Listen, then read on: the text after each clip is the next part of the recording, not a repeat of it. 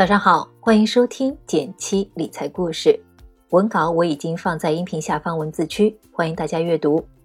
微信搜索“减七独裁，简单的简，七星高照的七。关注后回复“电台”，你真的会变有钱哦。话不多说，马上开始我们今天的内容吧。最近我在后台收到一位小伙伴的留言，问手里只有三万块，现在用不着，但一年内可能会用。中间的这段空闲期，不想白白浪费，应该买什么理财产品好呢？想必不少朋友都有这样的问题。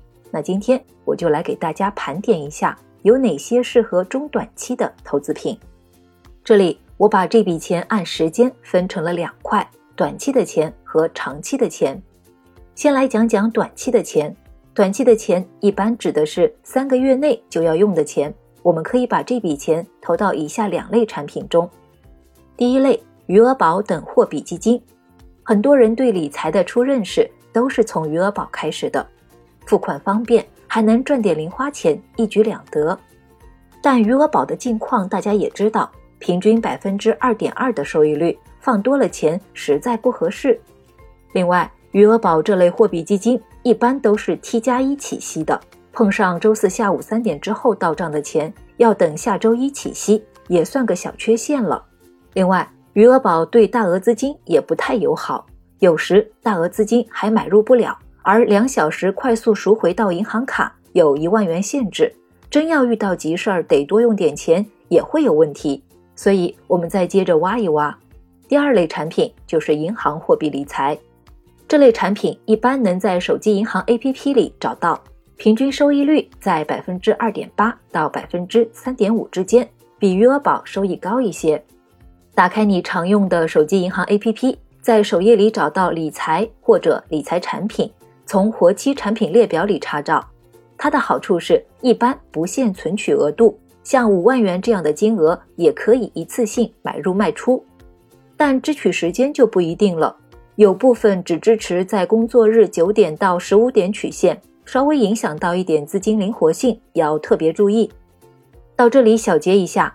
余额宝支取灵活，但收益低；银行货币理财收益高些，但不太灵活。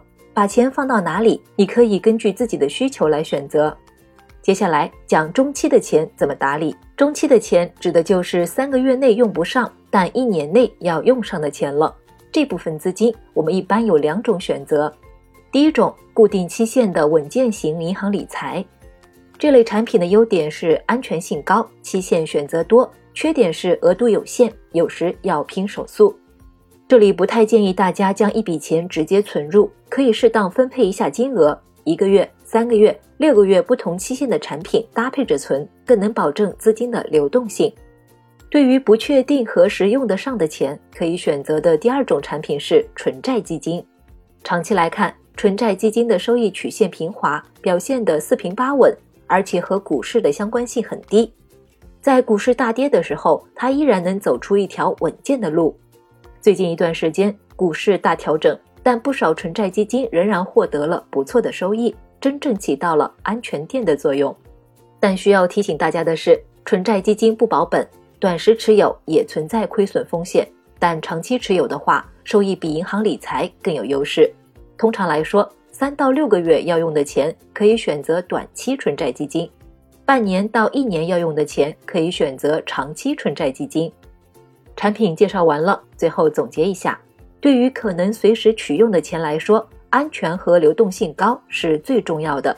但流动性三个字也别完全和活期划等号。买产品之前，不妨先看看产品说明书，比如有没有取现的时间、金额限制、到账时间快不快等等。其次。一些可能会用到，也可能不会用的应急准备金，或者周期性的房租保费，也可以适度关注一下收益率，多赚一点也不错。今天做了个比较全的整理，实际操作中你不一定需要这么多类产品，满足日常用钱需求，提前做好规划，让自己省心省力才是首要原则。如果你在理财投资中总是有选择困难症，不妨花点时间加入我们的一元实操营来系统学习，班主任会按照前面的打理思路，帮助你摆脱月光，让每一分钱都去到自己该去的地方，持续助力你实现小目标，让钱为你打工。报名方式可以看一下文稿中的操作，当然也可以私信咨询我。